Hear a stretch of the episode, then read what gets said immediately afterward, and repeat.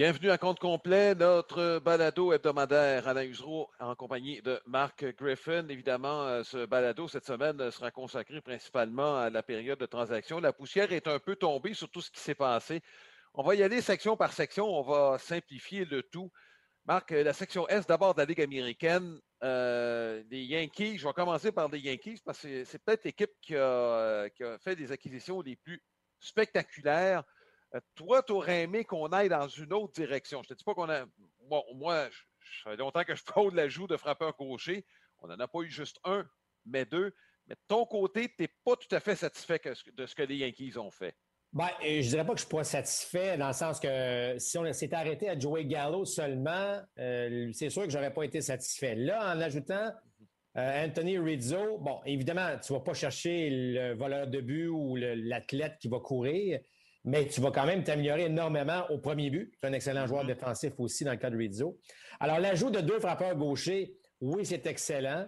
Euh, je ne suis pas encore convaincu de Gallo, et pas parce que j'aime pas Gallo, parce que Gallo a mm-hmm. de la puissance. Et malgré ses nombreux retraits sur des prises, il a un bon œil au bâton. Pourquoi? Parce qu'il soutient énormément de buts sur balle. Mais ceci étant dit, euh, on, on, reste quand même dans le format de l'équipe qui va marquer des points d'une manière, c'est-à-dire de frapper. On ne provoquera pas des choses, encore une fois, avec la vitesse ou passer du premier au troisième sur des simples. C'est correct, c'est comme ça qu'on s'est bâti, c'est comme ça qu'on veut rester de toute évidence. Bon, maintenant, ce qui est important de retenir du côté euh, des Yankees, c'est que là, il va falloir se mettre à frapper. Euh, et euh, là, ben, on a balayé les Marlins, mais oups, on l'échappe contre les Orioles de Baltimore par la suite. je sais qu'on vient d'arriver, puis ça va prendre un petit bout de temps avant que Gallo et Rizzo se sentent vraiment confortables. Mais on commence à manquer de temps. Ben, même s'il reste euh, un petit peu moins de 60 matchs, ce qui semble beaucoup, c'est l'écart qu'on a creusé avec euh, les équipes de première place euh, ou l'équipe de première place. Ben, il va, va falloir pas l'échapper trop trop contre les Orioles de Baltimore d'ici la fin de la saison.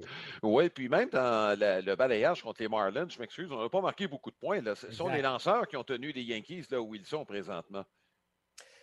Exactement. Euh, c'est pour ça que je parle que bon, ça va. Est-ce que ça va prendre un petit bout de temps avant que tout le monde se sente confortable dans leur nouveau rôle? Euh, Je dois t'avouer que DJ Le Maillot m'inquiète. Euh, mm-hmm. C'est un gros contrat qu'on a offert, deux années. évidemment, je peux comprendre les Yankees. Il a tellement été bon l'année dernière. de penser qu'il pouvait répéter, c'est une chose, mais de penser qu'il est si loin de sa saison de l'an dernier. Des deux dernières saisons, en fait. Oui, exact. Mais ça, ça m'inquiète un peu, honnêtement, du côté euh, de Le Maillot, parce que là, l'échantillon commence à être assez grand. on a joué les deux tiers de la saison. Euh, alors ça, si je regarde la puissance du côté euh, de Glaber Torres, elle n'est plus ce qu'elle était. alors, les, même les joueurs qui sont en place en ce moment, tu ne peux pas juste te dire, ah, on reçoit Gallo, on reçoit Rizzo, on est correct. Il faut que tout le monde participe un petit peu plus encore à cette attaque des Yankees. On n'a pas un différentiel à tout casser du côté des Yankees non plus. Alors, euh, euh, c'est sûr que là, présentement, il y a une certaine pression sur Gallo et Rizzo de transporter cette équipe.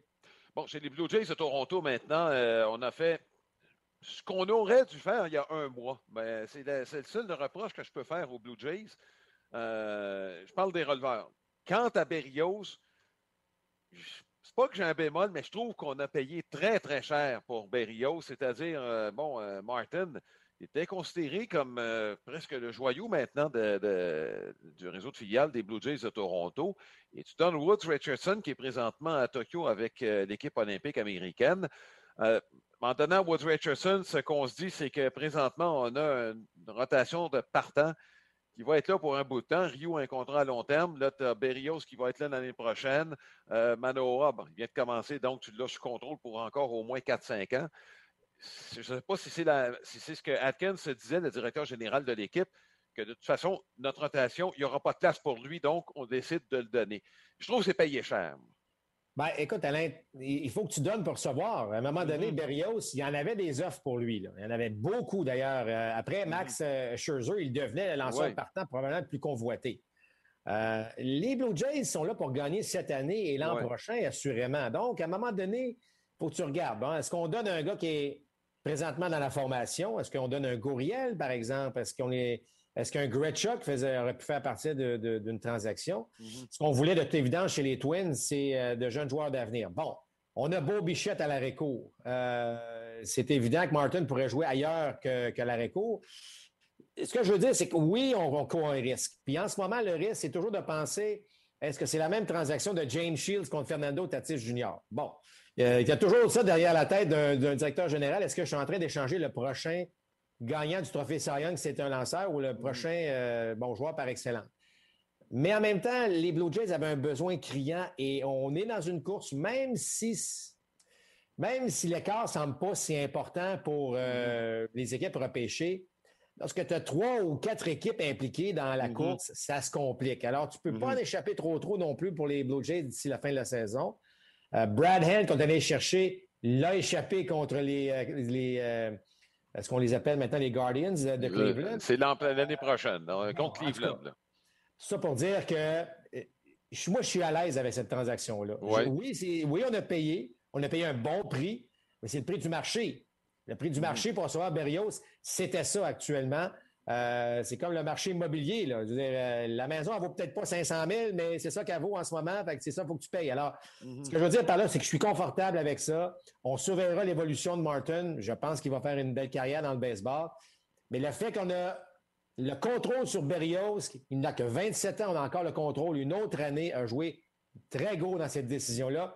On n'aurait pas fait la transaction, Alain, si Berrios devenait joueur autonome. Ça, c'est certain, certain, certain. Non, pas la même transaction. Ça, c'est, ça, c'est, définitif. Les deux autres équipes dans l'Est, euh, les, les, euh, les Rays de Tampa, ben, eux, euh, ils sont allés, première des choses, en rappelant Wander Franco. C'est de cette façon-là qu'on a décidé de s'améliorer. Et on voulait, là, c'est pas péjoratif là, comme, comme terme, mais on voulait un gorille dans le milieu de l'alignement. Ça, c'est euh, la méthode Whitey Herzog à l'époque était avec les Cars de Saint-Louis. Il y avait un paquet de lapins, mais ça prenait le gros cogneur à quelque part. bon, rappelle-toi Jack Clark, quand on avait payé le prix pour m'avoir, il a effectué le travail. Deux fois, il a mené les Cards en série. Et c'est exactement ce qu'on est cherché. C'est cette recette-là qu'on a pris plus ni moins avec euh, Cruz. Quant au reste de l'équipe, euh, au reste des, des, transactions, ça semble mineur à première vue. Mais le départ de Rich Hill me surprend. Oui, bien, de toute évidence, euh, les, Rays, là, lorsqu'on ne le sent pas, lorsqu'un joueur ne fait pas partie, comment je dirais ça, de, parce que ça prend 25, ouais, 26, en fait 26 joueurs qui embarquent dans le processus. Le processus des Rays est, bien différent d'ailleurs. Mm-hmm. Et je ne vous dis pas que Richard n'a pas embarqué, mais de toute évidence, faisait peut-être pas partie de la manière dont on voulait gérer les choses d'ici la fin de la saison parce qu'il n'a pas fait un mauvais travail. Mm-hmm. Mais je regarde, écoute, je regarde le différentiel, je regarde le classement. Pas sûr que j'aurais fait une tonne de changements non plus là, du côté des Rays de Tampa. Euh, et tandis que les Red Sox, Alain, parce que tout le monde parlait d'Anthony Rizzo avec les Red Sox, et pour cause, je pense que ça aurait comblé un, manque euh, vraiment flagrant du côté de Boston. Mais comme j'ai dit tantôt, euh, du côté des Jays, il faut que tu en donnes pour en recevoir. On n'a pas grand-chose à donner du côté des, des, Red Sox de Boston et c'est. On est en train, on a changé de, de personnel au niveau de la haute direction baseball. Mhm. C'est pour se doter d'un meilleur réseau de filiales. Ouais. Alors, est-ce qu'on va échanger les deux, trois, quatre qu'on est en train de développer parce qu'on veut. On est à peu près là, je dirais, dans le milieu de peloton, puis peut-être même un petit peu plus bas au niveau de la qualité du réseau de filiales des Red Sox en ce moment. Donc, on est à rebâtir tout ça. Est-ce qu'on allait l'hypothéquer encore pour une coupe d'années pour aller chercher Anthony Rizzo? On s'est dit que le pari n'en valait pas la peine présentement. Mais c'est clair que les Red Sox auraient aimé avoir Anthony Rizzo. Mais on n'avait pas selon moi, le, personnel euh, mineur euh, dans l'organisation pour aller chercher. Oui, mais tu es pas mal pris là, avec Kyle Schwarber. S'il revient en pleine forme avec euh, la séquence qu'il avait avant sa blessure, là, il vient de rater quelques semaines. Ça va peut-être lui prendre quelques matchs pour se remettre en marche. Mais comme qualité de frappeur, là, tu n'es pas perdant trop trop avec Schwarber. Non, il y a un plus grand risque. Est-ce que Schwarber, un, va continuer à frapper comme il le faisait avant qu'il se blesse avec les Nationals? Mm-hmm. Euh, on va le mettre au premier but, probablement. Est-ce que le premier but, c'est une bonne option en défense? Est-ce qu'il va devenir? Alors, parce que le frappeur de choix, c'est JD Martinez. Ah est-ce qu'on on met JD au champ extérieur pour mettre un Schwarber, euh, frappeur de choix, ou on mm-hmm. met. Bon, est-ce qu'on le met au premier but? Ça reste à voir. Mais effectivement, le prix à payer pour Schwarber était moindre. On a pu se le permettre. Et d'où euh, cette décision d'aller le chercher. Mais euh, sans dire qu'on est en train de glisser du côté des Red Sox, est-ce que la réalité est en train de les frapper en pleine face? Mais toujours est-il qu'eux aussi vont ajouter un gros morceau en Chris Sale qui devrait effectuer un dernier départ dans les ligues mineures. Et peut-être qu'on le verra quand même euh, rapidement au niveau des Red Sox. Donc, il y a des belles choses du côté de Boston. Euh, et euh, moi, je pense que si un parti des Red Sox peut quand même croire encore à cette fin de saison, mais ça va se resserrer davantage dans cette division-là, j'en suis convaincu. Euh, oui, bien, Chris il est temps qu'il Marc, parce que les inquiétudes chez les Red Sox de Boston, c'est pas en attaque, c'est au, sein du personnel de lanceurs partants. Ils ont réalisé des miracles au cours des trois premiers mois et demi de la saison, mais de penser que ces gars-là, surtout bon, des gars comme Martin Perez, des gars comme Garrett Richards qui ont des feuilles de route qui est mitigé. Puis Veta, c'est sa meilleure saison dans le baseball majeur. Je ne le place pas dans la même catégorie parce que tout le monde voyait un bon potentiel avec lui. Il a, il a l'étoffe, puis Veta. Il a une excellente balle courbe avec une bonne balle rapide. Euh, s'il peut compléter ça avec quelque chose d'autre, bon, euh, j'ai l'impression qu'il pourrait être là à long terme. Donc, peut-être le gars clé là-dedans, c'est Chris Hayes. Et juste pour revenir sur Schwaber, euh, est-ce qu'il ne pourrait pas évoluer au champ gauche plutôt qu'au premier but parce qu'il a amené Kiki Hernandez au deuxième but? Est-ce que la formation ne serait pas meilleure? Je sais qu'on n'a pas de, de, euh, production, au premier but. Euh, c'est le, pire rendement dans le baseball majeur. Euh, il y a Christian Arroyo aussi là-dedans. Bon, il est blessé présentement, mais qui était pas trop mal. Bon, bref, on, défensivement, compte tenu du terrain ou du peu de terrain qu'il y a à couvrir au champ gauche, est-ce que ce serait pas mieux de le, mettre, de le cacher là plutôt qu'au premier but?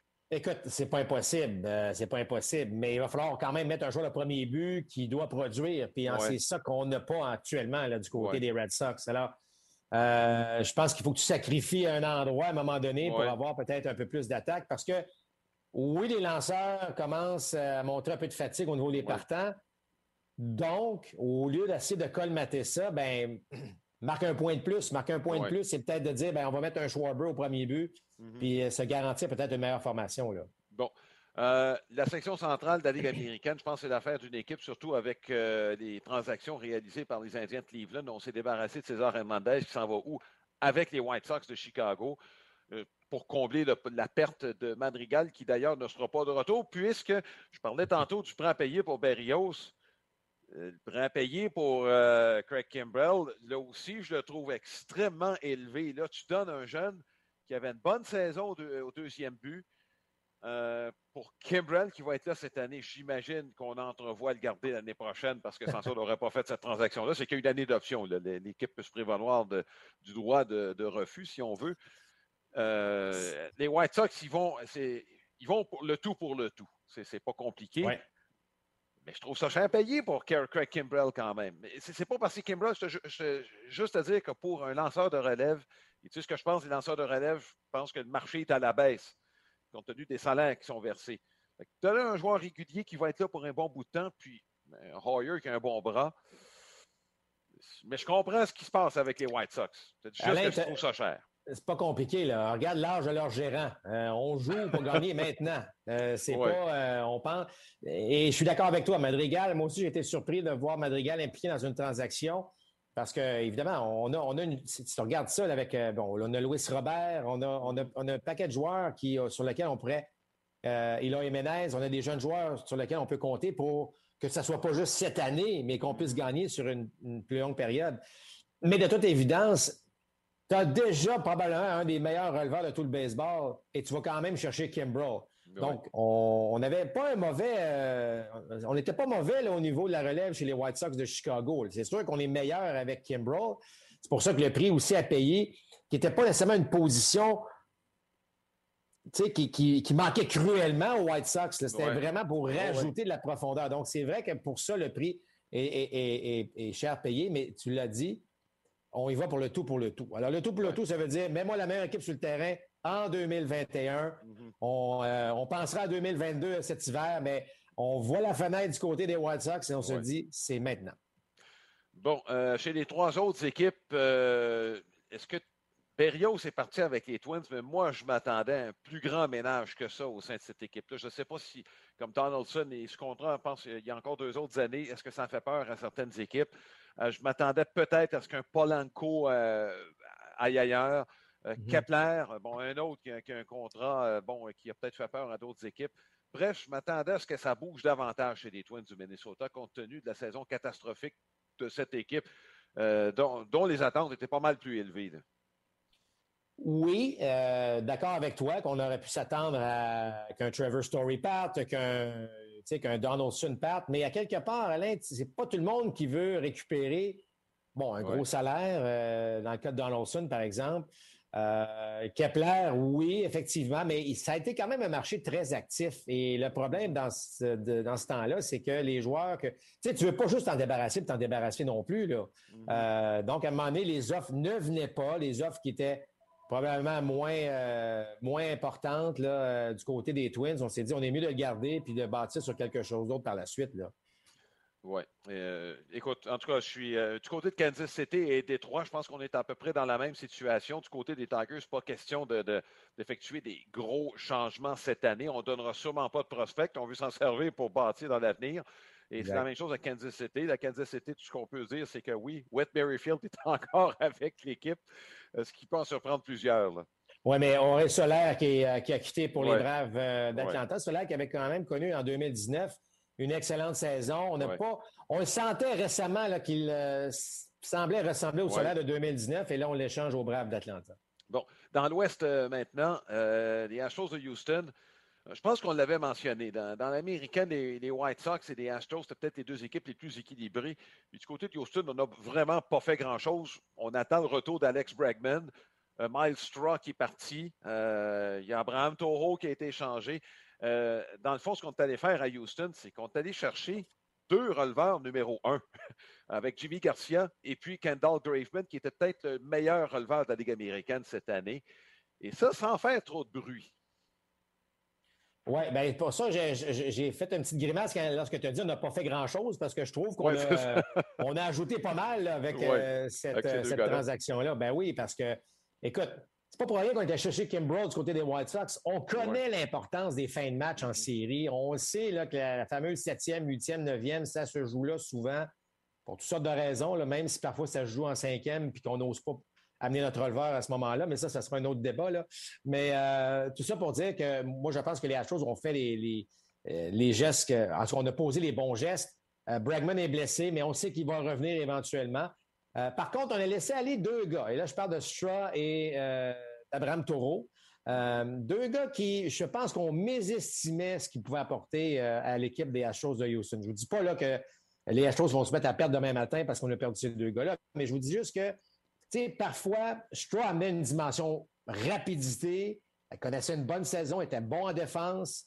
Euh, on laisse aller. On connaît la valeur d'Abraham qui pouvait jouer partout à l'avant-champ et même au champ extérieur, frappeur en bilex. D'ailleurs, ce qu'il démontre avec les Mariners est extraordinaire. Euh, je suis content pour lui, d'ailleurs, en passant, qu'il ait une véritable chance maintenant de jouer de façon plus régulière. Alors, mais force est d'admettre que dans la situation actuelle, euh, aller chercher les deux lanceurs de relève qui sont du côté de Seattle pour Houston, c'était ce qu'on devait combler et on le fait. Alors, euh, selon moi, ben, reste à Altuve et compagnie de continuer leur excellente saison qui, je dois dire en passant, me surprend. Euh, honnêtement, avec le retour des, spectateurs, j'aurais pensé qu'on aurait été plus dur envers les joueurs des Astros, que ça aurait pu les affecter davantage. Pas du tout. Euh, et écoute, ça joue à balle comme ça jouait avant le scandale. donc, je m'attends vraiment à ce que les Astros se rendent quand même assez loin en série cette année. -là. Bon, habituellement, les Aces nous offrent une petite surprise. Euh, bon, euh, cette année, on avait nos cinq partants. On était satisfait de ceux-là, même si Caprellin vient de se retrouver sur la liste des joueurs blessés. Euh, bon, on a ajouté de la profondeur avec Harrison et Yann Gomes. Moi, je reviens encore, c'est pas la première fois que je le mentionne, mais ça va prendre, pour aider les Aces, ça va prendre le réveil de Matt Chapman. Je pense que c'est là-dessus qu'on compte, à l'attaque, parce que il y a malheureusement une baisse. Tu, regardes au cours des trois dernières années, c'était peut-être caché un peu parce qu'il frappait son nombre de circuits, mais tu, vois que son MPP, depuis deux, trois ans, ça commençait à baisser cette année. C'est un petit peu plus inquiétant. Oui, ben, tu as raison de mentionner que c'est un petit peu plus inquiétant parce que là, on a bon, un large échantillon quand même là, depuis quelques temps euh, et, il y a une baisse, euh, effectivement. Est-ce qu'on peut reprendre ça euh, au cours des quoi, huit dernières semaines de la saison? Si on se fie à ça, Alain, c'est un gros pari. Euh, parce que, bon, euh, oui, il a le potentiel, mais là, comme je l'ai mentionné, ça fait un petit bout de temps. Donc, mais les A's, ce sont les A's. Et moi, j'ai n'ai pas de problème. Je trouve qu'on est quand même bien équipé pour faire face à ce qui s'en vient dans le dernier droit. Et ils vont être dans la course jusqu'à la fin. J'en ai aucun doute là-dessus. Le personnel de partant va leur permettre cette stabilité-là, Alain. Elle est très précieuse et je pense qu'avec ça pourrait faire une différence Enfin, je ne dis pas qu'ils vont terminer premiers, qu'ils vont rattraper les Astros, mais je vais vous dire, ils vont rester dans la lutte. Je ne m'attends pas à ce que les Aces s'écroulent dans le dernier droit. Oui. Euh, maintenant, je veux qu'on parle de Seattle. Euh, à première vue, bon, tu regardes la transaction qui est effectuée avec Houston, tu te dis, euh, ils s'en vont où? Là? Bon, tu es dans la course et tu échanges ton releveur numéro un. On en a acquis un, Diego Castillo. C'est lui qui va probablement terminer les matchs avec les Mariners d'ici la fin de la saison. Euh, on s'est trouvé un joueur de deuxième but. Jusqu'à maintenant, je pense qu'on n'a pas trop à se plaindre. Là, Dylan Moore n'avait pas de très bonne saison, de sorte que ben, la fin de la saison, ça va être Abraham Taureau. Dieu merci, qui sera là. Mais je reviens encore, la même bonne recette, Marc, c'est que nos partants lancent bien. Donc, tant que ça va être le cas, on va se maintenir dans la course. Écoute, on a une meilleure fiche que les Blue Jays de Toronto. Personne n'avait anticipé ça du côté des Mariners de Seattle. Alors, euh, c'était une grosse année pour Seattle. Ça a commencé euh, de façon pas facile avec des propos euh, du, président des opérations baseball. Euh, il a été congédié. écoute, ça reste qu'on a une bonne équipe. les jeunes sont en train de le démontrer, même si Kellenick n'a pas encore démarré un peu, si vous voulez, sa carrière comme, comme on pensait. une bonne chose qui se passe à Seattle. Et comme tu le dis, lorsque tu es là, tes partants font le travail, on, a parlé des, Indiens ou en fait des, Cleveland. Euh, Cleveland, bon, ça a été plus difficile parce que certains jeunes partants ont été blessés, mais l'année prochaine, là, euh, je m'excuse, mais il va falloir penser que Cleveland va, lutter contre les White Sox. Ou avec les White Sox. Pourquoi? Ben parce qu'ils ont un personnel de partant. Donc, euh, c'est le même constat, mais, très, très heureux en passant pour Abraham Taureau, encore une fois. et je suis content qu'il connaisse le succès immédiatement. C'est pas facile de se faire échanger en pleine saison. Euh, puis dans la controverse aussi, parce que lorsqu'on a fait la transaction, on n'était pas content à Seattle, là. Pas parce qu'on n'aimait pas Abraham Taureau, c'est parce qu'on se départissait du, meilleur releveur de la Ligue américaine, puis de deux bons releveurs. Euh, euh, alors, d'arriver dans ces, dans ces conditions-là, c'était pas évident. Ça n'a pas nuit du tout à Abraham. premier match, coup de circuit, vraiment chapeau. Et, et comme joueur, Alain, c'est facile l'étiquette de réserviste. C'est facile, difficile de t'en défaire. Et là, avec les Astros, de toute évidence, c'était ça. Mm. Lui, il sait à l'intérieur de lui qu'il était capable de jouer de façon régulière. C'est pour ça que je suis content qu'il saisisse le moment, qu'il saisisse l'occasion que les Mariners euh, lui offrent. Et euh, j'espère qu'il va s'installer pour de bon comme joueur régulier dans le baseball majeur. Oui, et peut-être l'année prochaine qu'il va retourner à sa position numéro un, qui est celle de troisième but avec le départ anticipé de Carl Seeger. Dans la nationale, maintenant, bon, je, peux, je un mot à dire sur les Rangers du Texas. C'est bon, euh, c'est bon, euh, ben, bon, c'est ça. On est, ça risque d'être difficile pour encore un petit bout de temps du côté des, euh, des Rangers. les Angels, regarde, il y, a trop de fluctuations dans le rendement de l'équipe avec l'absence de Mike Trout qui se prolonge et on ne voit pas le, moment où il va revenir. Donc, je pense qu'on a, décidé de tourner la page de ce côté-là. là c'est malheureux parce que qui ne veut pas voir Otani et Mike Trout en série? Euh, donc, euh, j'espère que les Angels. Euh, écoute, là, on a rappelé quelques jeunes joueurs. Mm-hmm. Bon, on n'aura pas l'impact nécessaire cette année, mais il faut trouver le moyen que ces, ces deux joueurs spectaculaires-là se rendent en série. C'est ce qu'on veut voir. Ça serait tellement vendeur pour le baseball. Oui, le problème, évidemment, c'est que là, on a changé de régime il y a deux ans. Joe Madden qui est arrivé et, tu sais, Marc, ça prend cinq ans avant de changer la mentalité d'une équipe. Et euh, on a parlé la semaine dernière. et quand je dis mentalité, c'est euh, du premier joueur de la Ligue des recrues jusqu'au premier dans le baseball majeur. Et il y a de quoi qui est sorti la semaine passée sur ce qui se passe dans le réseau de filiales des Angels. Malheureusement, ça ne s'améliore pas. On va être pris dans cet engrenage à jouer pour 500 dans, le, dans un avenir qui n'est pas juste rapproché, là, mais des 5, 6, 7 dernières euh, prochaines années. dans la nationale maintenant, ne peut pas parler, faire autrement que parler des Mets de New York. Euh, les Mets sont encore premiers. Sont encore premiers. Euh, Javier Baez s'en va avec l'équipe, s'en va retrouver son bon ami. Je pense que ce n'est pas exclu que cette acquisition-là soit à plus long terme.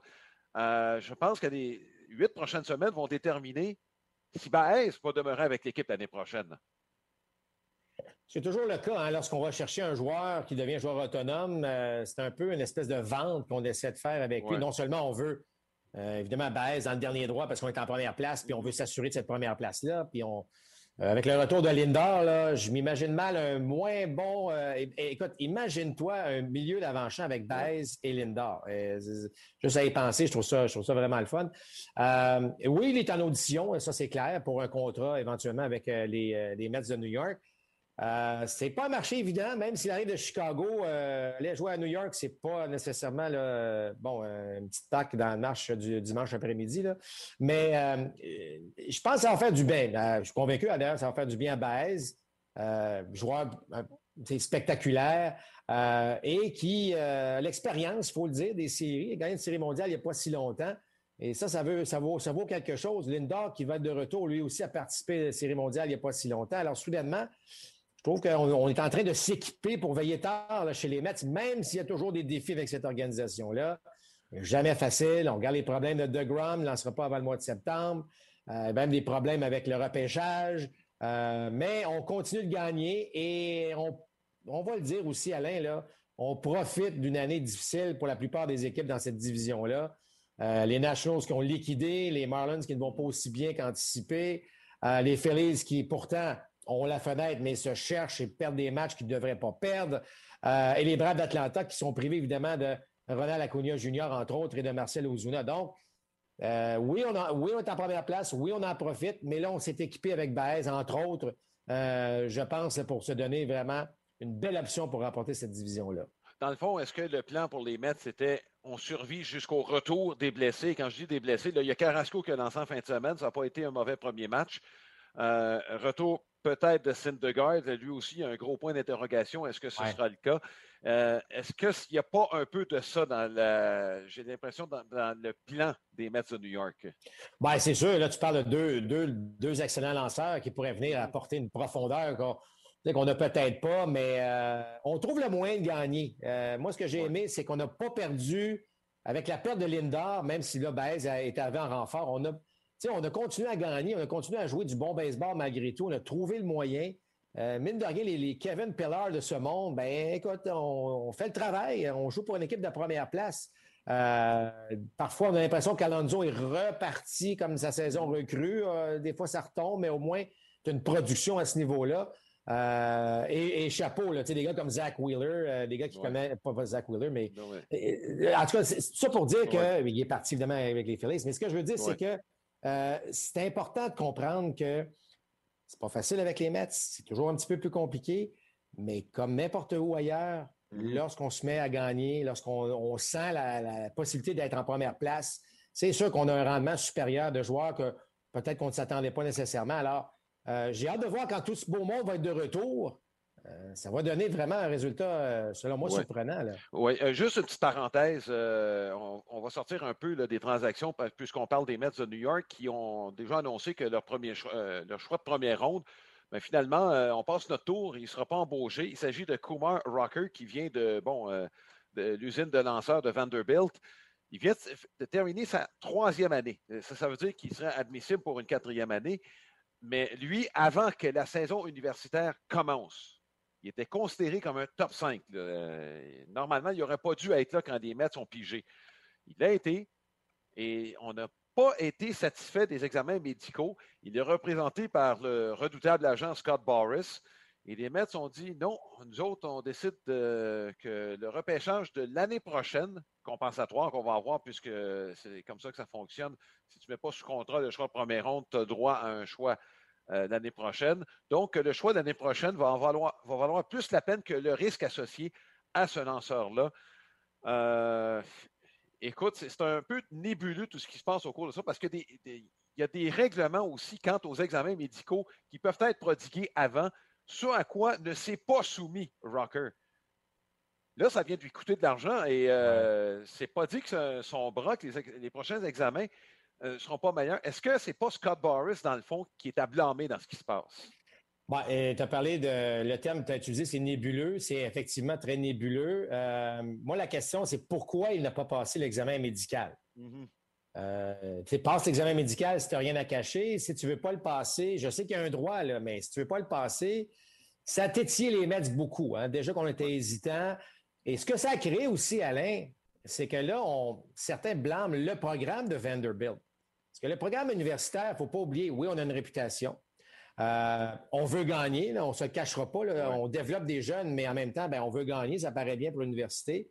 Il a lancé beaucoup de manches au cours des deux euh, dernières saisons de Vanderbilt. Alors, on est en train de se dire, Hey, euh, est-ce que vous développez ou vous êtes en train d'abuser de ces bras-là, puis que le jeune est rendu peut-être au niveau professionnel, puis semble qu'on n'est pas satisfait de son examen médical parce qu'on trouve une fragilité bon, euh, au niveau de son bras. Donc, ça a créé un monstre, cette affaire-là. Ça a créé des doutes un peu partout. Est-ce que Vanderbilt est en train euh, d'avoir un petit examen de conscience sur comment on développe des lanceurs? Est-ce que là, il y a un règlement aussi? Est-ce qu'on devrait, devrait-on avoir un règlement? Parce que là, on laisse un jeune qui ne signe pas, euh, qui est parmi, évidemment, bon, tu le sais, lorsqu'on est repêché en première ronde, il y a un montant associé à ça.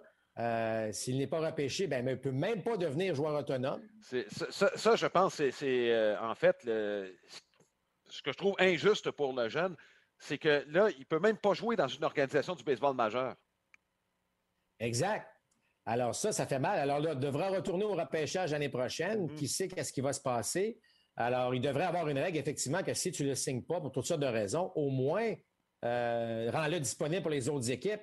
Mais ce n'est pas le cas. Alors, le jeune est pris dans une situation plate. Bon, il n'a pas pris d'examen médical, il peut se regarder dans le miroir pour ça aussi. Mm-hmm. Les Mets, eux, les Mets, ça avait le choix, là. Tu es en première ronde, il y en a pas mal de joueurs disponibles. On est quand même, on a quand même décidé d'aller chercher un gars avec une controverse. On dirait qu'il fallait que ça tombe avec les Mets, c'est de toute évidence. Euh, et, effectivement, Scott Boris ici, qui ne paraît pas euh, très bien non plus. Donc, c'est un drôle de dossier, cette affaire-là. Ça, ça, fait éclabousser un paquet d'affaires qui... Euh, ben, écoute, tant mieux si ça arrive, parce qu'on on pourrait les corriger par la suite. Mais chose certaine, tu sais, il faut conseiller peut-être aussi le jeune de passer cet examen. Moi, écoute, Regarde, Alain, tu vas investir quelques millions de dollars, là. Pense un examen médical juste pour qu'on s'assure, puis après ça, on est correct. Je vois pas le problème de ça, puis le fait qu'on puisse, on, peut le refuser, ben donne ce que ça donne. Oui, ben, euh, deux choses. Euh, premièrement, il y avait des signes annonciateurs. La vélocité de Rocker cette saison n'était pas au même niveau que l'année passée, à, sa deuxième année. Et l'autre chose, c'est Scott Boris a indiqué qu'on avait nos propres examens et qu'il n'y avait rien d'anormal, rien de différent dans ces examens-là, comparativement aux examens bon, euh, d'il y a euh, trois ou quatre ans. Et tu parlais du programme de Vanderbilt. Je veux juste souligner qu'avant de faire ses débuts dans le baseball majeur, Walker Bueller a eu l'opération Tommy John, lui qui venait du programme de Vanderbilt.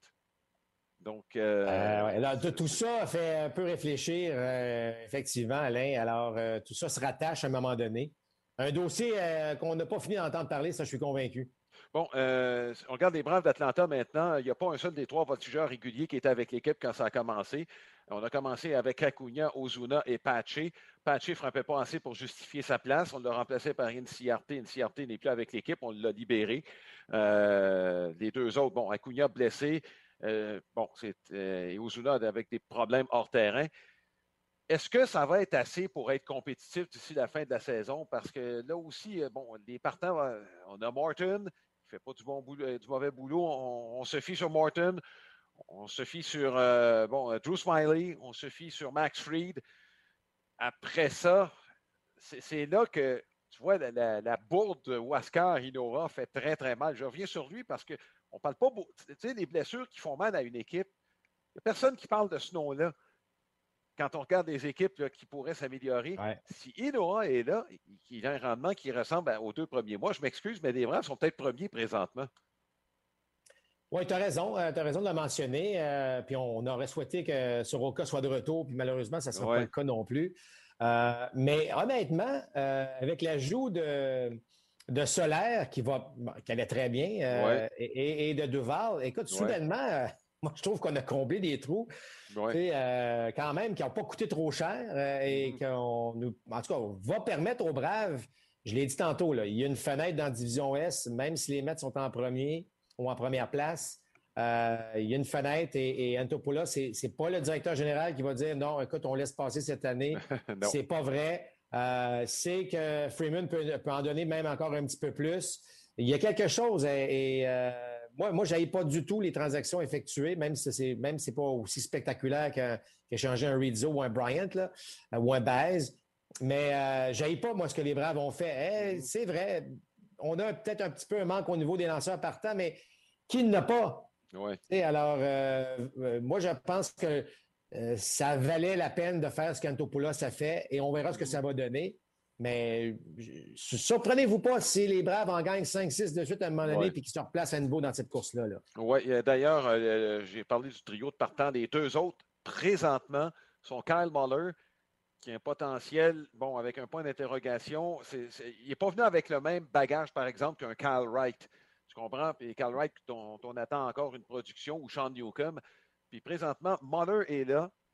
Et l'autre, c'est Tiki Toussaint qui, a, bon, euh, ces quelques matchs jusqu'ici, n'a pas fait trop mal. Puis lui aussi était considéré comme, euh, bon, euh, comme faisant partie de ce jeune groupe de, ce, groupe de jeunes lanceurs. Toussaint va bien. Est-ce que ça va durer? Je pense que c'est là que ça va se décider. Si ces deux gars-là demeurent dans la rotation et sont capables de jouer pour 500, les Braves peuvent surprendre d'ici la fin de la saison. Oui, Marc. Non, mais je suis d'accord avec toi, Alain. puis comme j'ai dit, euh, soyez pas surpris qu'ils en gagnent 4-5 ou une affaire de, 8 sur 10 ou 11 sur 15 euh, et soudainement vont se replacer euh, mm. de façon avantageuse avec, avec l'équipe qu'ils ont mis en place. C'est sûr que c'est pas, comme tu l'as dit, pas du tout l'équipe qu'on avait anticipé en début de saison. Mais c'est ça, 162 matchs. C'est pas une saison de 60 matchs, il hein, ne faut pas l'oublier. Bon, je vais te poser une question sur les Phillies de Philadelphie. Es-tu surpris qu'il n'ait pas bougé davantage? Oui, parce que on, vient de le dire, il y a une fenêtre. On était placé. Mm-hmm. Bon, on était au moment de la, date limite, on était à un match sous la barre des 500, donc on était dans la course pour les équipes de la division Est de la nationale. Euh, surpris parce que c'est une organisation qui, bon, veut gagner, évidemment. On a embauché un gérant qui aime les vétérans. Euh, il y a une, bon, on vient de parler de cette fameuse fenêtre. On a bougé là, du côté des Phillies, mais on n'a pas fait le grand coup qu'on aurait souhaité. C'est le voiture de centre. Euh, moi, ce que je me demande, est-ce que le prix à payer était trop élevé? Quand on a. Il y, a certains sites qui faisaient euh, l'objet de rumeurs, comme quoi il y a des équipes qui étaient après Trevor Story comme voltigeur. Moi, j'ai mis, euh, j'ai fait lien tout de suite avec les Phillies de Philadelphie. bon, Story, on va y revenir tantôt. Mais moi, c'est là, je, pensais vraiment qu'on était pour essayer d'aller chercher un voltigeur de centre. présentement, c'est John Kowski qui joue au centre. À défaut de mieux, on a Herrera qui joue en gauche parce que McCutcheon est blessé présentement. Euh, un genou qui lui fait mal, ça fait un bon bout de temps qu'il a mal un genou. On se rappelle de bon, sa grave blessure, là, peut-être besoin d'un congé de temps à autre. Mais moi, c'est là. Bon, John va être, va être capable de frapper un et deux d'ici la fin de la saison? Il n'a jamais démontré. C'est un bon voltigeur défensif. Je, je suis juste pas sûr que c'est la solution. Puis moi, je pensais qu'on était vraiment pour aller dans cette direction-là. Et lorsque je me demande, dans le fond, la question que je te pose, Marc, est-ce que c'est en raison d'une faiblesse du réseau de filiales des Phillies ou encore c'est qu'il n'y avait pas de joueurs disponibles et que c'est le marché qui faisait en sorte que les Phillies n'étaient pas là? Ben, écoute, c'est probablement les deux, Alain. Euh, c'est vrai qu'on n'a pas le réseau de filiales. Euh, écoute, Trevor Story, juste pour ouvrir une parenthèse, il n'a pas quitté Colorado. C'est une ben surprise. Alors, est-ce que le prix demandé était vraiment trop élevé? Ou on considère que les offres du côté des Rockies, bon, c'est que ça ne valait pas le, choix compensatoire qu'on peut avoir l'année prochaine. C'est un, peu, un peu ça la question. Mm-hmm. Euh, mais un peu à l'image des Red Sox de Boston, est-ce qu'on avait vraiment les moyens euh, au niveau de la, des filiales d'aller faire le grand coup et d'aller chercher un voltigeur de centre ou, euh, ou un joueur d'impact? Alors, je pense que parce que financièrement, on a les moyens chez les Phillies de Philadelphie de bouger, mais à un moment donné, c'est que l'argent ne suffit pas. Faut... C'est pour ça que les Dodgers, les Yankees, on dit tout le temps, ah, c'est encore les Dodgers qui ont Scherzer, puis c'est encore les Yankees qui ont Gallo. Mais la raison pour laquelle ils les ont, pourquoi?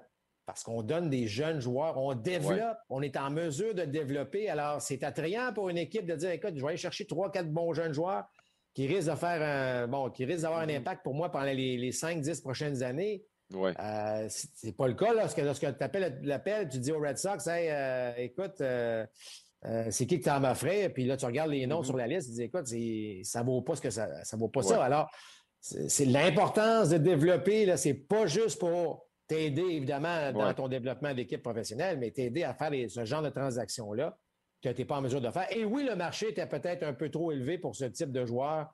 De toute évidence, qu'on voulait aller, euh, le profil de joueur qu'on voulait, qu'on avait besoin chez les Phillies. Bon, euh, écoute, on va passer rapidement. Le Washington et euh, Miami, c'était clair qu'on était pour faire un peu de mélange, surtout du côté de Washington. Ça a été fait. je vais aller à la centrale, à moins que tu aies un mot à dire sur Washington, peut-être. je vais juste dire que je trouve ça énormément triste. Et un peu à l'instar des, Cubs de Chicago, c'est que pourquoi se rendre là? Pourquoi se rendre à nouveau en 2021 dans une reconstruction complète? Et je, pense toujours aux Cars de Saint-Louis. Euh, il y a des équipes qui sont, ne sont jamais en reconstruction. Hein, pourquoi on n'est pas capable à un moment donné d'essayer, OK, on, va perdre un vétéran ou deux, on le sait, à un moment donné, un changement d'air, bon. Euh, mais pourquoi on est toujours obligé d'aller dans une reconstruction complète alors qu'on en a vécu une il n'y a pas si longtemps du côté des Nations. Oui, on a une série mondiale. Hey, c'est en 2019. Puis là, ben, on est déjà en train de liquider toute la patente. Alors, je trouve, je ne sais pas. Euh, pour le partisan, surtout dans le partisan en 2021, qu'un choix incalculable de, de, de, sport à, regarder ou des, équipes à suivre, je trouve que c'est des paris qui sont dangereux et lourds pour ce genre de, décision-là. Bon, euh, dans la centrale maintenant, euh, les Brewers de Milwaukee. Et, là, je reviens sur des propos que tu as souvent énoncés, euh, que ce soit de, nos matchs. C'est souvent les transactions, celles qu'on fait de plus tôt, qui rapportent le plus parce qu'on les a depuis plus longtemps.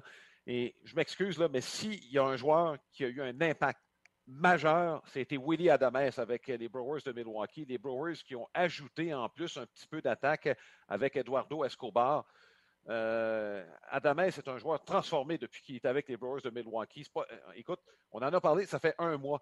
C'est un joueur transformé. Euh, en défense, il est excellent, on le savait déjà. Et en attaque, c'est un joueur dynamique. C'est un joueur qui ressemble à Javier Baez de ce côté-là et il produit davantage, en fait, avec un MPP qui est autour de 900. Il fera troisième, quatrième au sein d'un alignement qui avait cruellement besoin d'attaque. Moi, s'il y a une transaction qui a eu un impact jusqu'ici, évidemment, c'est tôt. Mais si j'avais une note à accorder A, c'est aux Brewers de Milwaukee.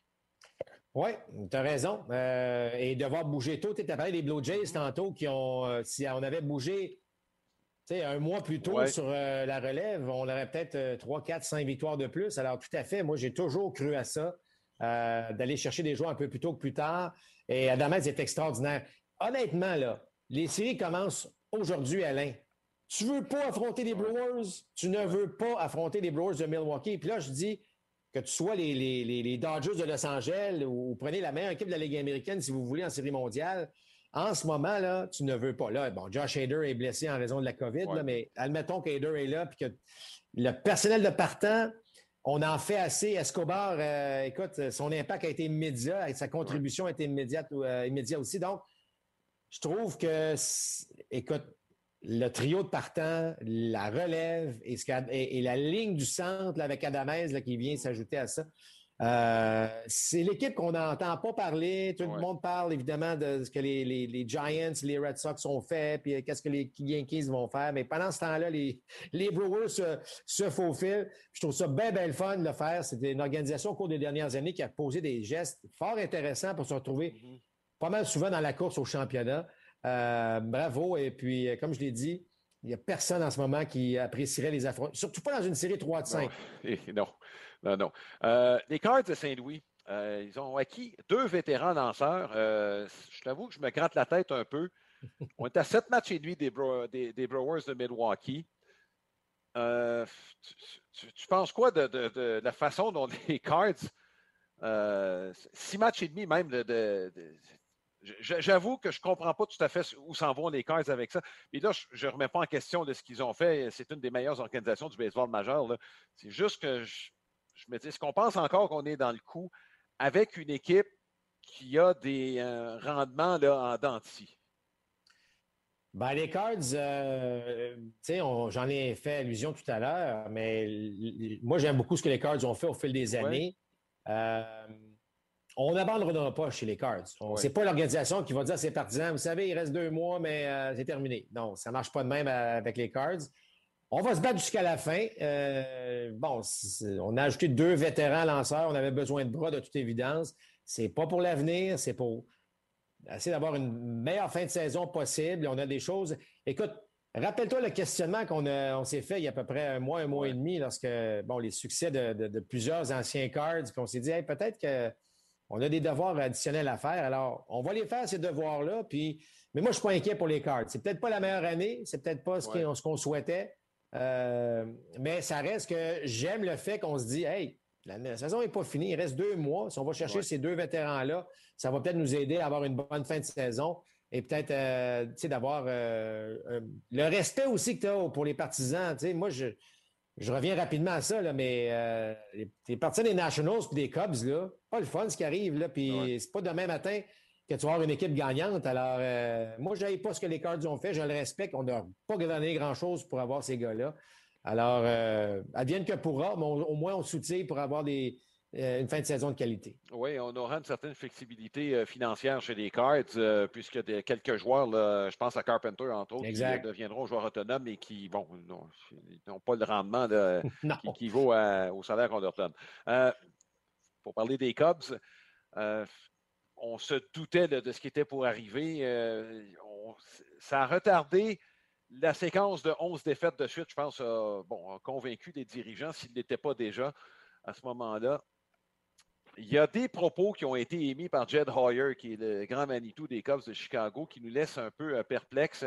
Euh, lui s'est dit très frustré par euh, la façon dont les choses se sont passées. Il y a le propriétaire aussi qui a émis un communiqué disant, bon, remerciant les trois joueurs et disant que ce ménage était nécessaire dans le fond, euh, Marc, est-ce que tu vas me jouer euh, la même cassette que ce que tu as fait avec Washington dans tout ça? Oui, mais le bémol que je vais faire là-dessus, c'est que euh, on ne connaît pas tout ce qui se passe. Ouais. Et pour, tu as parlé de Jed Hoyer, il a tenu aussi des propos qui mentionnaient le fait que ce que les joueurs, parce que les joueurs, évidemment, ont le gros bout du bâton. Hein, c'est eux qui sont populaires. mais ce que Hoyer a souligné, c'est que pas certain que les gars voulaient rester tant que ça parce qu'on a fait des offres fort alléchantes et de toute évidence, on a conseillé, quand je dis on, probablement les agents, on a conseillé à Bryant, à Baez, à Rizzo, à les gars, allez tester le marché. Là. Il, y a, une nouvelle convention à collective qui s'en vient. Je ne sais pas, ça pourrait être mieux, ça pourrait être pire que ce que c'était pour les joueurs, mais j'ai l'impression qu'on avait, on avait une idée en tête et que peu importe ce que les Cubs allaient offrir, qu'on allait tester le marché. Alors, je peux comprendre un Jed Hoyer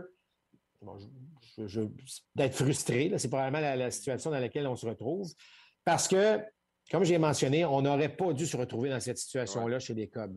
Je ne vous dis pas que les trois auraient dû rester. Je vous dis juste que est-ce qu'on. Tu sais, je regarde des gars comme Baez, Bryant, c'est pas des gars âgés, là. C'est des gars qui ont encore beaucoup d'années de baseball devant eux. Euh, est-ce qu'on aurait pu juste échanger un Rizzo pour dire écoutez, on, va échanger un Rizzo, on va aller chercher quelques bons jeunes, on va recommencer. Tu sais, on n'a pas une mauvaise équipe, là. Mais euh, je trouve ça dommage. Par contre, il faut connaître les deux côtés. Et la version qu'on entend, c'est que, regardez, les joueurs ne voulaient pas rester. Voulaient, en fait, je ne dis pas qu'ils ne voulaient pas rester. Ils ne, voulaient au moins tester le marché pour voir, connaître leur vraie valeur. Et si tu acceptes un nouveau contrat, ben, tu ne le sauras jamais. Il y a cette curiosité-là, parfois, qui fait que, euh, à la limite, c'est même un peu malsain. C'est pour ça que la prochaine convention collective à l'Inde, ça va changer bien des choses parce que les règles vont changer. Les règles vont changer assurément. Est-ce que, est que ce sera encore le 6 ans comme joueur autonome? Mm-hmm.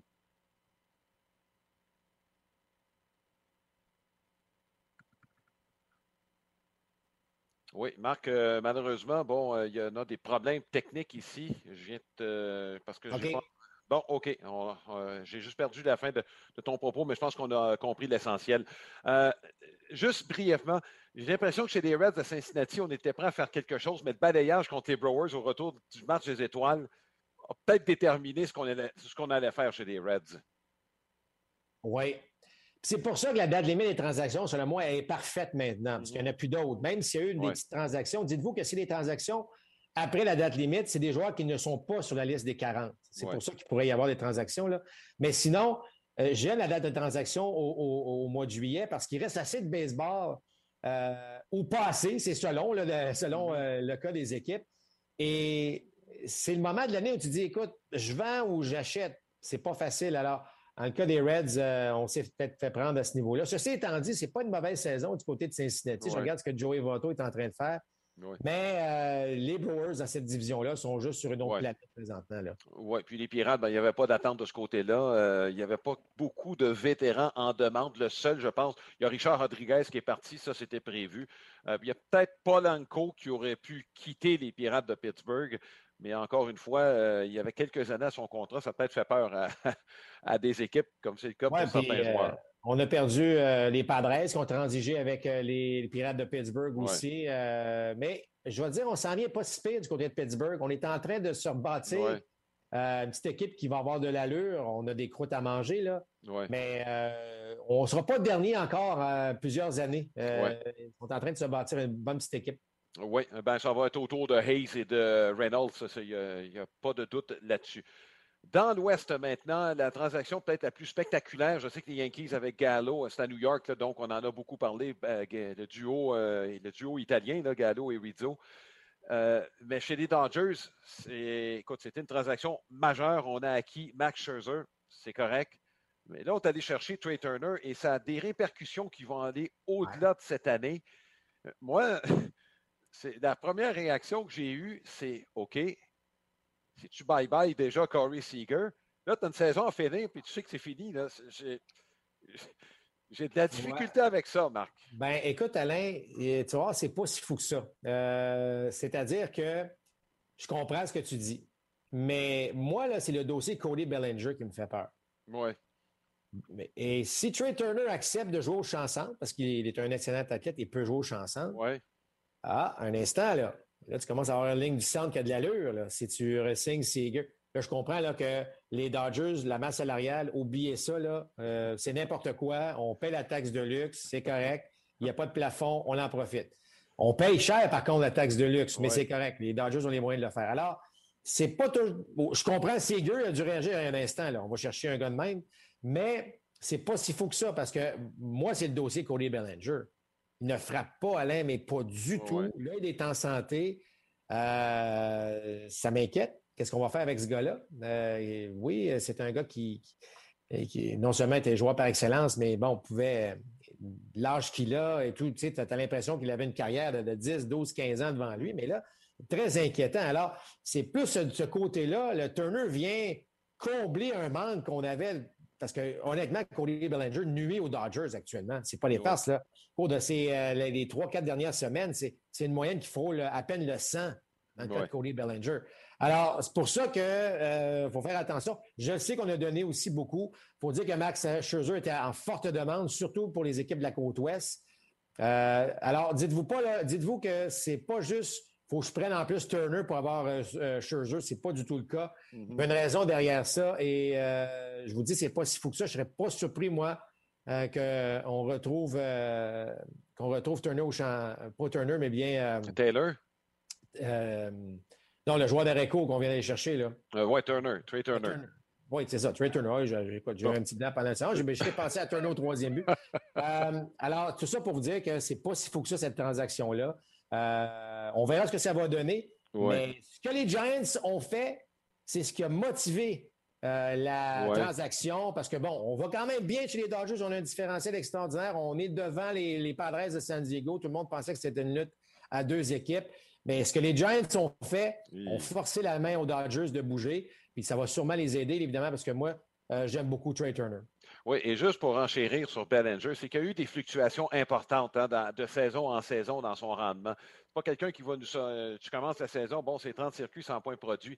Attends une seconde, il y a, des saisons et euh, quelques, bon, quelques performances pendant les séries qui nous ont laissé un peu euh, sur notre fin de la part de Cody Bellinger. Je pense qu'effectivement, il y a peut-être quelque chose là. Ceci étant dit, Marc, est-ce que tu. Je vais renchérir là-dessus est-ce que Seager va demeurer avec les Dodgers? Il y a plusieurs contrats qui. Euh, bon, Jansen, je ne pense pas que Jansen revienne à ce salaire-là. Ça ne s'est pas bien passé au cours des dernières semaines pour lui.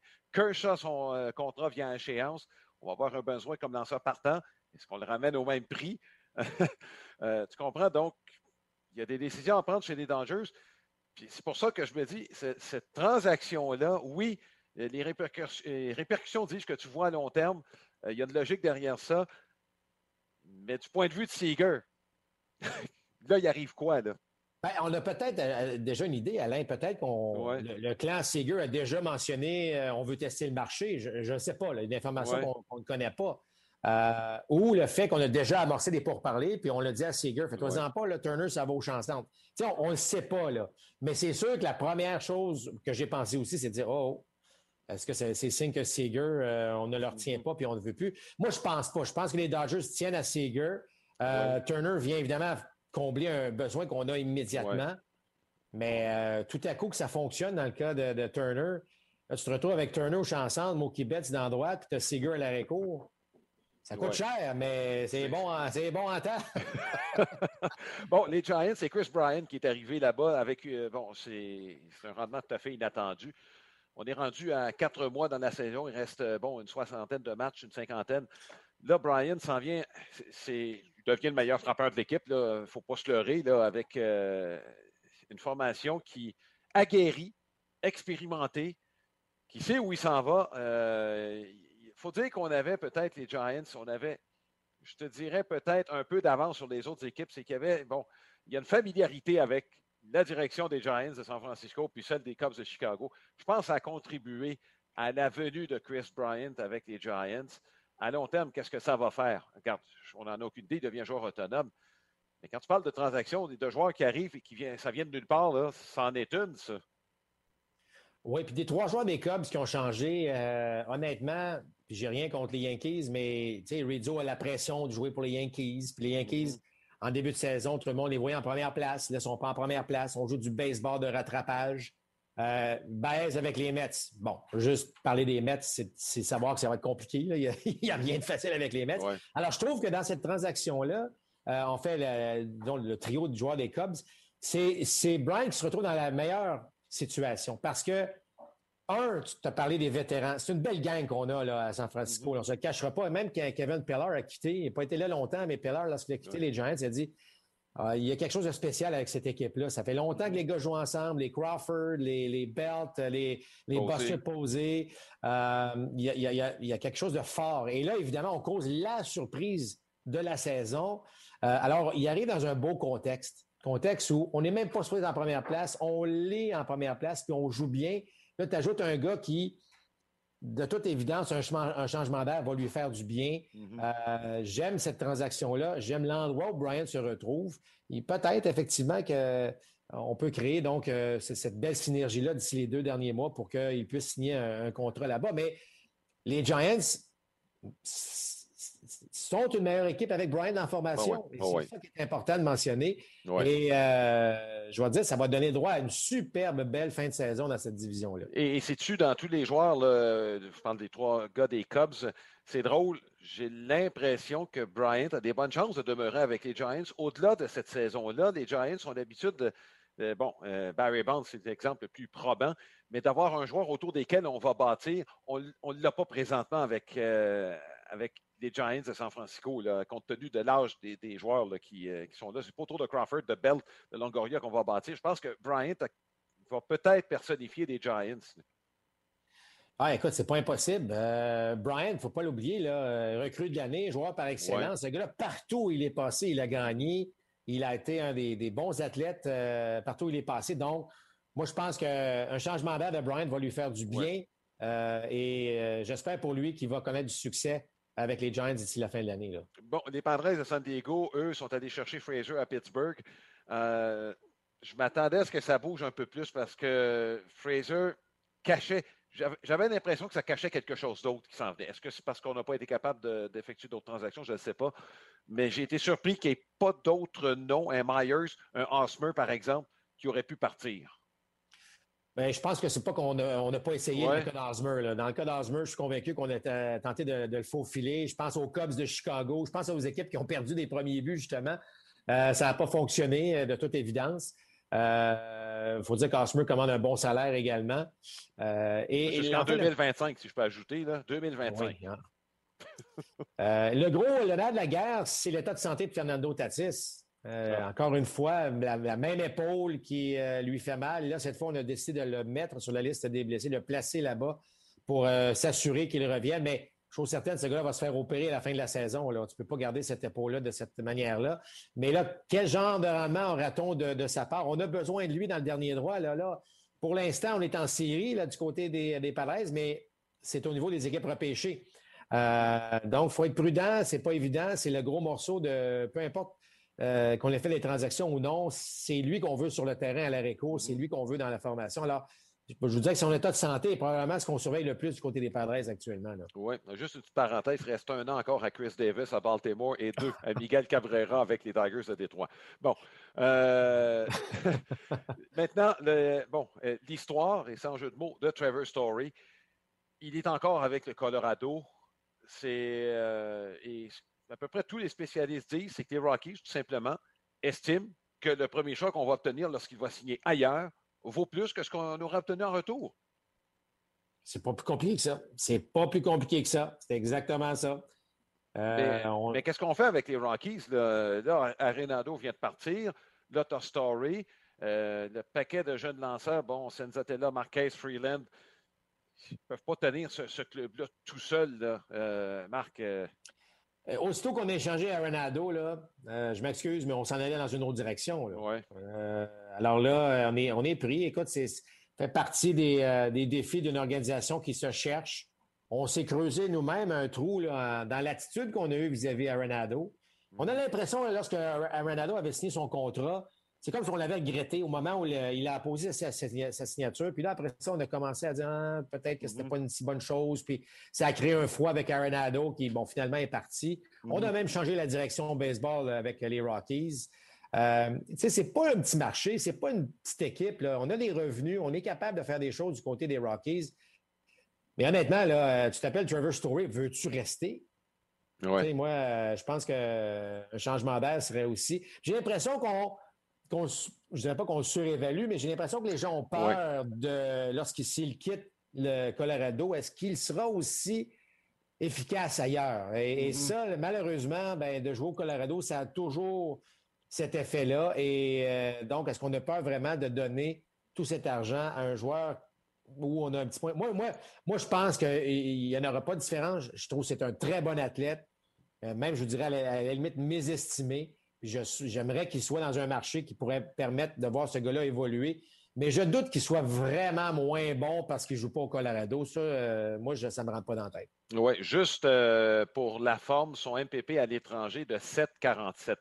Ça, c'est jumelé à un excellent jeu défensif. Ça, c'est depuis qu'il est là.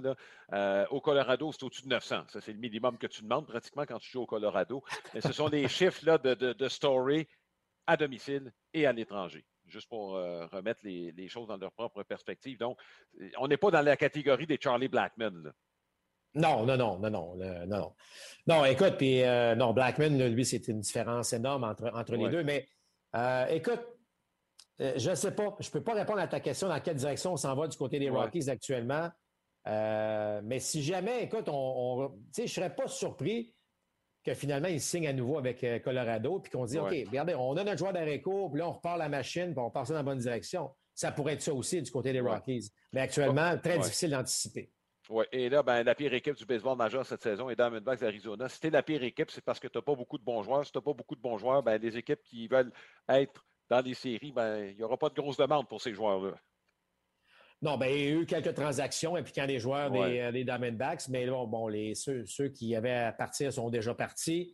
Euh, c'est pas facile. Hein. Je vais vous dire une chose, là, je regarde cette division-là avec les Rockies et les Diamondbacks, entre autres.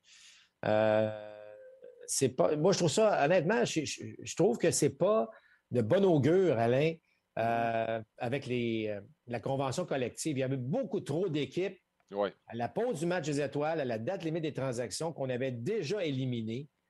Euh, c'est pas bon pour le baseball, ça. C'est le fun de voir que les Red Sox, les Yankees, les Dodgers, les Cubs, bon, ben, pas les Cubs cette année, mais en tout cas, les gros marchés, euh, ça va bien, on parle de baseball, puis, mais c'est pas bon de, savoir que 10, 12 équipes, mm-hmm. après deux, trois mois de la saison, qui n'ont aucune chance. personne n'est gagnant là-dedans. Oui, je suis bien d'accord. Marc, on va terminer. On n'a pas le choix, je pense, de parler de, la première semaine du tournoi de baseball olympique euh, qui nous a réservé du baseball de qualité. Il n'y a pas eu beaucoup de matchs à sens unique. Et on vient, là, on est mardi, on vient tout juste de faire probablement le match le plus spectaculaire du tournoi entre Israël et la République dominicaine. Euh, il reste quatre équipes en liste. Il n'y a pas de surprise. C'est les quatre équipes, je pense, qu'on voyait à la tête. Les deux équipes asiatiques qui, d'ailleurs, vont se battre pour une place pour la médaille d'or dès le départ. Il n'y a pas de surprise quand tu regardes la façon dont les équipes ont été composées. Je te dirais, ce que je retiens, moi, personnellement, de ce que j'ai vu, c'est que la République dominicaine a été compétitive dans tous les matchs, même contre les bonnes équipes. Puis si cette équipe-là se replace défensivement, si on joue avec, euh, écoute, avec un peu plus de, je te dirais, pas de cocologie, mais c'est parce qu'on s'est battu soi-même. Je ne sais pas comment euh, transmettre ça, euh, parce qu'on a du bon monde, on, est, a des gars expérimentés, des gars qui savent jouer à la balle. Ça, ça paraît. Ça a paru contre Israël. On a failli perdre le match, mais tu as vu la différence dans, le baseball qu'on a dans le corps. L'expérience a paru. Si la République dominicaine marque, met tout ça ensemble, on est capable de se rendre jusqu'au bout. Ça prend trois victoires, par contre. Oui, on n'a pas euh, choisi le chemin le plus court pour se rendre à la ronde des médailles. Enfin, on n'aurait même pas dû perdre du côté de la République dominicaine. Je regarde chacun des matchs, là, on aurait dû les gagner, tous les gagner. Puis quand je dis on aurait dû, euh, c'est sans faire trop, trop compliqué. Là. Euh, je ne parle pas de dire si on avait frappé euh, deux grands chelems. Je vous dis juste si on avait fait les jeux de base mm-hmm. ou, retiré un frappeur de plus à un moment donné, on aurait été en mesure de, gagner tout ça. C'est, peut-être l'équipe qui pourrait se faufiler, Alain, dans la ronde, dans les équipes qui pourraient aller jusqu'au match de la médaille d'or. Mm-hmm. Honnêtement, je suis pas impressionné par la Corée du Sud ni le Japon. Bon, écoute, euh, Marc, c'était ma prochaine question, puisque tu me devances. J'aimerais que tu me parles du calibre de jeu qu'on a vu des deux équipes asiatiques, qui sont des équipes d'étoiles de leur ligue respective. C'est du très bon baseball. Euh, on s'applique. Il n'y a pas beaucoup d'erreurs, mais ce sont. Il n'y a pas de lanceur de puissance. Mm-hmm. Il n'y a pas personne qu'on a vu, Alain, qui va arriver et qui va aller chercher le gros retrait sur des prises, assurément, je parle. Tu sais, d'arriver, mm-hmm. le gars qui lance 100 000 à l'heure puis qu'il termine ça, là. Je ne dis pas que c'est garanti lorsque boulangerie est 100 000 à l'heure, mais on n'est pas, on n'intimide pas tant que ça lorsqu'on a, euh, par rapport aux lanceurs qu'on amène au monticule. Euh, on a fait du bon travail, je vous dis juste que mm-hmm.